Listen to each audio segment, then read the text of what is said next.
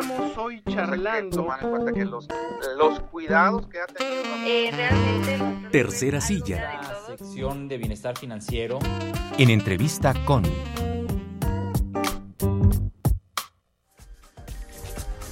Recibimos con mucho gusto esta mañana de lunes a la antropóloga Giselle Barajas. Ella es intérprete de señas del colectivo Orenda. Esta mañana, hoy 12 de septiembre, Giselle, se conmemora el Día Nacional de las Mujeres con Discapacidad con el objetivo de visibilizar a este grupo y la doble discriminación que vive tanto de género como por discapacidad. El tema de esta mañana de lunes. Bienvenida. Muchas gracias, muchas gracias por la invitación. Giselle Barajas, ¿cómo empezaste a ser intérprete de señas? ¿Cuál es el origen de tu profesión y claro, luego de tu vocación? Eh, bueno, yo por cuestiones eh, fortuitas eh, estuve en contacto con la comunidad sorda desde los dos años de edad. Mi mamá dejó la ingeniería y se dedicó a la filantropía. Empezó, tenía contacto ella con unos vecinos sordociegos que por síndrome de Usher habían quedado ciegos, nacieron sordos, pero posteriormente con el tiempo por el síndrome quedaron ciegos. Entonces se especializó en Cuba en, en cuestiones de sordoceguera y ahora, eh, bueno, por su parte tiene una fundación que se llama Fundación Abres Mi Luz, que atiende a personas de todas las edades, principalmente niños y niñas, eh, de, eh, con sordera y alguna discapacidad adicional. O sea, son niños y niñas que no tienen cabida en muchas de las instituciones ni particulares ni, ni oficiales, ¿no? Porque en, las, en los lugares donde aceptan a niños con discapacidad intelectual, pues no saben lengua de señas y donde este, saben lengua de señas, aceptan solamente a niños sordos sin alguna discapacidad extra, ¿no? Entonces, eh, en la fundación aceptamos a, a, los niños y niñas con multidiscapacidad. Y pues de ahí mi caminar y desde los 15 años este, empecé ya oficialmente mi primer trabajo eh, remunerado, ¿no? Así, lo que llamamos trabajo, ¿no? Uh -huh. Así de mi servicio a cambio de algún tipo de moneda fue a los 15 años, en un noticiero eh, de ECO, eh, que se llamaba Ecole, eh, y de ahí en adelante seguí trabajando, he trabajado para muchísimas instituciones, y pues orgullosamente para mi alma mater, la Universidad Autónoma de San Luis Potosí, de la Facultad de Ciencias Sociales y Humanidades, este, pues ahora con el nuevo rector, el doctor Cermeño, pues ha incluido la parte de la lengua de señas en todo, desde que entró, ¿no? Desde su toma de protesta, los informes. Lo último que acabamos de hacer es esto de, de la generación, ¿no? Que es la, la que va a, la, la que está entrando, pues es la que va a ser emblemática por el aniversario de la universidad y es lo último que he trabajado con la universidad. Así que soy una universitaria que habla lengua de señas y muy orgullosa de trabajar. Para Cuéntanos ella. qué fue. A, a mí me, me, gustan mucho las historias de qué es el detonante para que tu mamá deje la ingeniería y se vaya a la filantropía. ¿Qué pasó ahí? Pues ella cuenta que siempre tuvo estos deseos, ¿no? De, de enseñar, sobre todo los niños y las niñas. Pero yo creo que tiene ella, eh, ella tiene una condición, ¿no? Que le permite tener esta empatía con, con los niños y las niñas con multidiscapacidad, ¿no? Este, y ya en la parte de la antropología, de la semiótica, yo es donde le sigo, ¿no? Ya en la parte de la investigación, de la antropología. Y mi, mi línea de investigación es qué pasa con el pensamiento cuando uno de los sentidos falta, ¿no? Ya sea la vista, el, el, el, el sonido o este, alguna discapacidad intelectual está ahí atravesado el cuerpo por alguna condición, entonces es donde entra ya mi investigación que es sobre semiótica pirciana, que es lo que más manejo yo, y este cómo se construye el pensamiento a partir de esta percepción distinta. Porque además resulta que en teoría sabemos que cuando falta uno de los sentidos, el cerebro se las arregla para construir un lenguaje alternativo según sea el sentido que se va perdiendo. Pero eso es en teoría. En la vida real y la vida social, quienes no padecen de algún tipo de discapacidad, entonces difícilmente comprenden lo que le sucede a quien, por ejemplo, cómo interpretas el silencio total, completo, a lo mejor interpretas que te estás quedando como un poquito sin capacidad para escuchar o de repente te empiezas, como cuando empiezas a perder la memoria, pero cuando esa pérdida es paulatina, como que tienes posibilidad de ir eh, adaptando tu cerebro a que reciba las, los otros mensajes o que se em, agudicen los otros sentidos. Pero cuando, como estos chiquitos que efectivamente son sordomudos o que no, no pueden, o, o la ceguera, es, eh, como no estamos, no somos una sociedad, no sé cómo lo ves tú, eh, estamos platicando con la antropóloga Giselle Barajas, intérprete de señas, no sé cómo ves tú esta parte de la dificultad para, para que comprendamos no la persona que, que tiene la discapacidad, si es que es correcto decirlo así, sino que las otras personas que no están capacitadas para entender, para mirar, para darse cuenta de qué significa y qué dimensión tiene esto. Claro, pues es que siempre se piensan en términos de normalidad. Simplemente cuando vemos a una amiga embarazada, ¿no? A una pareja embarazada y les decimos, ¿qué es? ¿Qué, qué, qué, qué prefieres, niño o niña? La respuesta inmediata es lo que sea, pero que, que venga bien. Que venga bien. ¿No? Entonces, de, desde ahí ya estamos eh, con una predisposición, con un prejuicio hacia el niño o niña, la bebé o el bebé que vayan a nacer. Y pues imagínate, ¿no? No viene bien, ¿no? En esos términos de normalidad. Bueno, de por sí cuando da salud te alivias, pues ni que estuvieras enferma. ¿no? ¿En qué momento, no? Sí, yo también me lo, me lo pregunté, ¿no? en, en, mis, en mis dos embarazos, ¿no? Este, y, sin embargo, eh, vemos, eh, pues es que es complicado, ¿no? Porque el mundo eh, históricamente se ha, ha, cambiado, ha caminado hacia el estándar, ¿no? O sea, la escuela es un estándar, el ejército es un estándar. Entonces, todo lo vemos con esa vara de, del estándar, ¿no? ¿Quién cumple y quién no cumple? Y quien no cumple, pues entonces hay que hacerlo cumplir con la regla. En el caso del cuerpo, cuando el cuerpo tiene una función perdida, entonces la medicina es cuando entra y se pregunta, ¿qué hacemos para reparar esta función perdida? para mejorarla o para rehabilitarla, ¿no? Entonces, como desde hace mucho tiempo la, la condición física, es decir, el cuerpo, fue absorbido por el sector médico, pues entonces perdemos un poco el enfoque social sobre sobre las personas que tienen y viven con condiciones, en este caso con discapacidad, este, como es la sordera o como es la sordoceguera o como es la ceguera, ¿no? No somos hombres ni, ni mujeres X, ¿no? Ex-men ni ex-woman como para decir, este, no, pues por las vibraciones, las personas sordas saben cuando es una cumbia, una salsa y un rock and roll, ¿no? o, o, las personas ciegas ya sentí y el calor me dice que sí, me indica que es rojo, pero siento más frío, entonces es azul.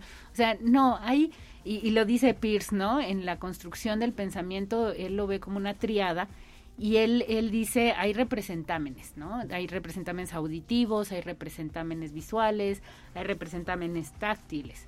Por ejemplo, el, el braille es un representamen táctil del mismo este abecedario que nosotros leemos y escribimos todos los días, aunque lo vemos, ¿no? El otro, lo único que cambia es la representación, pero los la representación de los fonemas ahí está. La representación visual es lo que cambia por una representación táctil. Lo mismo pasa con pues por ejemplo los representantes auditivos. Están una ambulancia es diferente escuchar una patrulla escuchar un bombero. Por el representamen auditivo te guías. Habrá representamenes eh, dependiendo del sentido con el que no se cuente que no no los vas a poder generar no eh, una una compañera una ex compañera de trabajo ciega ella quedó ciega a los 15 años. Y escuchando explicar esto esta explicación ella le preguntó a su compañero ciego de nacimiento, ¿cómo crees que es una estrella? Y él le contestó, pues es una cosa como de cinco picos parecida a una piñata. Ella se rió y dijo, no, una estrella es un punto brillante muy lejano, ¿no? Entonces, vemos que una persona tiene la representación porque alguna vez vio, entonces tiene el representamen visual, aunque después perdió la vista, y la otra persona tiene un representamen táctil, que es una aproximación de lo que alguna maestra le ha de haber acercado, pensando, mira, te voy a mostrar lo que es una estrella, cuando sabemos que una estrella no es así, que nunca vamos a tocar una estrella. Entonces, habrá representámenes visuales que las personas ciegas no van a poder acceder porque no las van a poder tocar. El sol, la lava, un incendio. O sea, podrán sentir a lo mejor el, la luz del sol, el calor del sol, podrán sentir el calor de lejos del, del, del fuego, pero en sí, ¿qué es? Pues no, no van a poder tener ese representamen, sustituir el representamen visual por el táctil. Y lo mismo las personas sordas, ¿no? No pueden eh, eh, conocer, había una niña sorda, siempre lo pongo como ejemplo, que me preguntaba si la sombra hacía ruido, porque a ella le enseñaron que todo lo que so- se, se movía generaba un sonido, entonces ella decía, qué locura. Y es ahí donde me imaginé al escritor de Peter Pan, ¿no? Claro, bien clavado. Y, y, y, y los niños y niñas vemos cuando descubren su sombra que es todo un descubrimiento, Claro. ¿no? Es todo, es trascendental para ellos descubrir su propia sombra. Entonces, la niña me preguntaba, ¿qué suena, no? O había otro niño que interpretándole yo una película, le, le dice un niño, me pregunta, este, oye, ¿y, y los perros entonces hablan? Y entonces el otro niño, el que tenía más recursos, le contesta, no, no, no, aquí en México no, en Estados Unidos sí. Pues es que ya se hacen las películas, se producen, Claro. nos ven hablarle a los perros, los perros nos contestan, ¿no? Nos, nos tienen reacciones, hasta tienen caras, pues luego entonces los perros hablan, pero en un país de tercer mundo no. En donde se hacen las películas, sí, Claro, ¿no? claro. Entonces hay representaciones que no van a poder estar nunca a la mano. Claro. Giselle, ah, tocaste un punto bien importante, hablaste del tema social. Sí, sí hay un avance a partir de eh, esa institucionalización del Día, Nacional de las Mujeres con Discapacidad, pero ¿qué sigue después de esto? ¿Hacia dónde vamos como sociedad? ¿Qué estamos haciendo? Pues eh, yo creo que aquí la educación siempre va a ser un punto, ¿no? Porque es donde los niños, después del médico, los niños y las niñas caen, ¿no? En, en- en el, en el sector educativo. Entonces, lo que hoy, hoy manda, hoy rige, es la inclusión educativa, ¿no? Los espacios para todos y para todas, ya después de haber intentado la separación, ¿no? Y decir, vamos a hacer escuelas especiales para sordos, para ciegos, para... Entonces, ahora todo se, se, se, se desemboca, digamos, en la inclusión educativa. Yo a la educación educativa le llamo, y tengo un artículo así, eh, se titula la, la, la inclusión educativa, la victoria pírrica del sistema mexicano, ¿no? Claro. porque si bien sí se está logrando un avance en cuanto a la inclusión, en cuanto a la conciencia, en, eh, que, que va a ayudar en un futuro al cambio social de la percepción de las personas con discapacidad, también es un hecho que el costo que se está pagando son las infancias involucradas, ¿no? Las infancias involucradas de los niños y niñas con discapacidad, porque pues ellos van a tener que vivir este loop repetitivo, valga la redundancia, ¿no? Este loop dentro de las escuelas, porque la maestra que van a tener en primero va a ser la primera vez que se va a topar a un niño o una niña sorda. Entonces, ese momento va a ser de aprendizaje, pero para la maestra. ¿no? Y entonces la maestra va a tratar de aprender al mismo tiempo lengua de señas, al mismo tiempo que está empezando el ciclo escolar. Entonces, Y al mismo tiempo que tiene otros 40 chiquitos. Exacto. Entonces es bien complicado para las, las maestras, y hablo en femenino porque pues, la mayoría son maestras, entonces es, es complicado que, que, que en un ciclo escolar al mismo tiempo se aprenda una lengua entera y además una forma distinta de enseñar, porque si tienes a una persona que, que, que, que no tiene eh, eh, un canal de percepción abierto, entonces por ende luego entonces es una realidad distinta, Claro. ¿no? Como lo que acabamos de explicar. Entonces, no puedo adaptar mis contenidos a esa persona, es mejor que empiece yo desde lo que esa persona construye hacia afuera y entonces todos los demás niños y niñas podrán acceder, ¿no?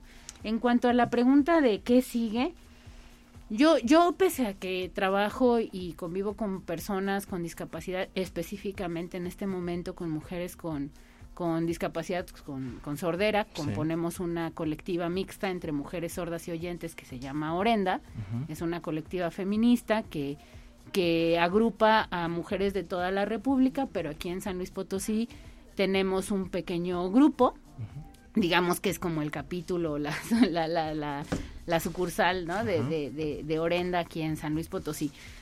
A nosotras, como mujeres sin discapacidad que, que convivimos con ellas, pues nos toca caminar junto con ellas, ¿no?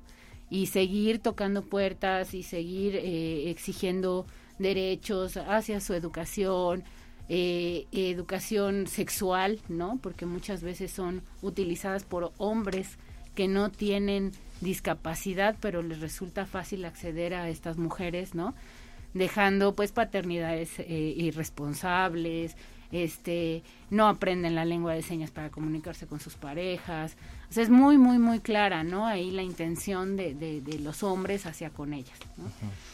Pero además, hay un, hay un tema que es, eh, si la discapacidad es todo un problema en términos generales, en las escuelas, en los centros de salud, ser mujer es doblemente complicado, porque si tienes una discapacidad, uno, te quedas en tu casa, dos, dedícate al quehacer, tres, te toca hacer los mandados. Entonces, no solo tienes una discapacidad, eres menos. Y entonces ahí sí, esto que decía Rodolfo y que sigue, tenemos los medios de comunicación, las organizaciones no gubernamentales, tenemos un trabajo enorme por hacer, porque tenemos que prever, eh, prever la...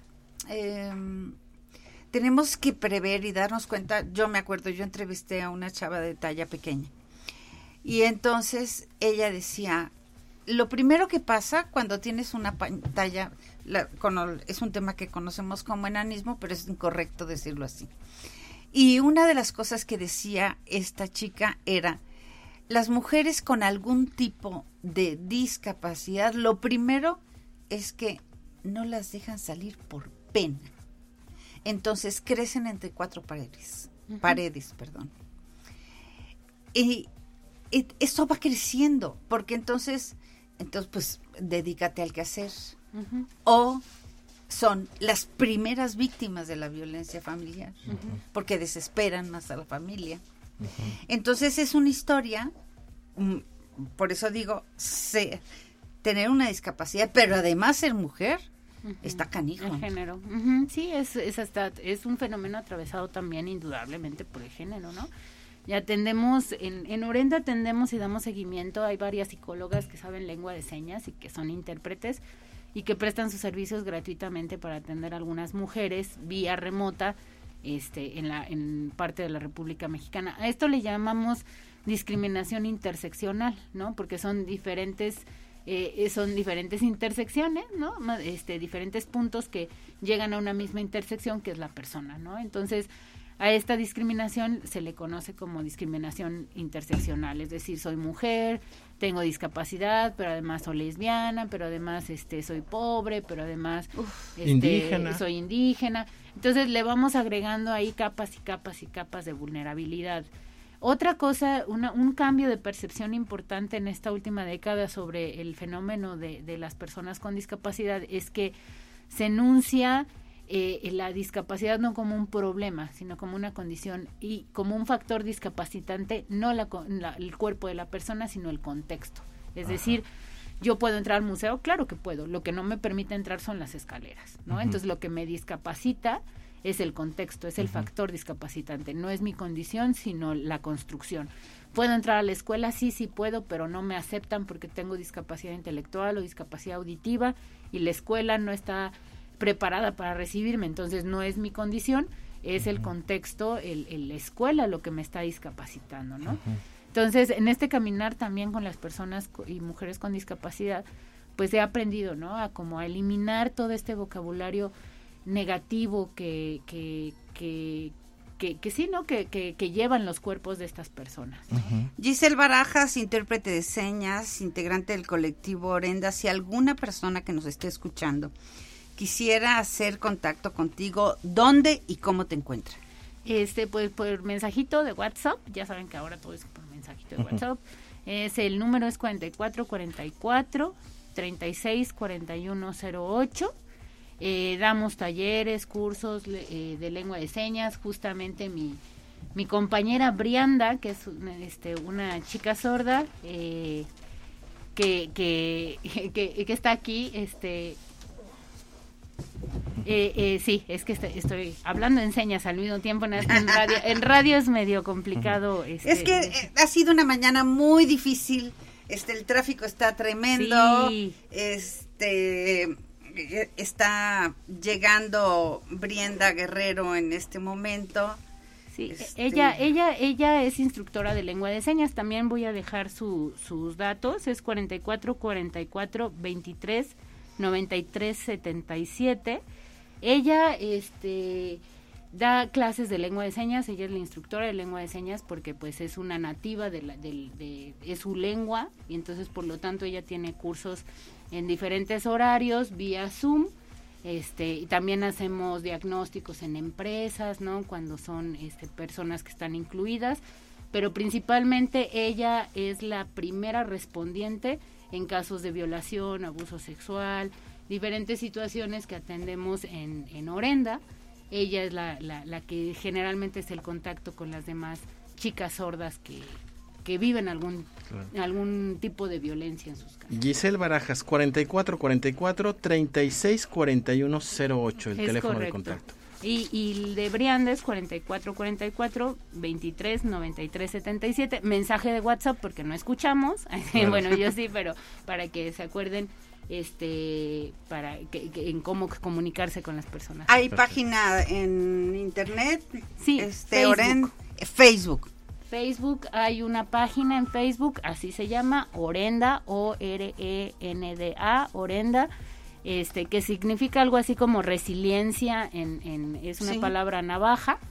Este, y bueno, eh, en, en la página de Facebook van a encontrar varios videos en donde explicamos la seña de feminismo, eh, explicamos qué es la violencia. Hay, vari- hay varios materiales en la página de Facebook en video.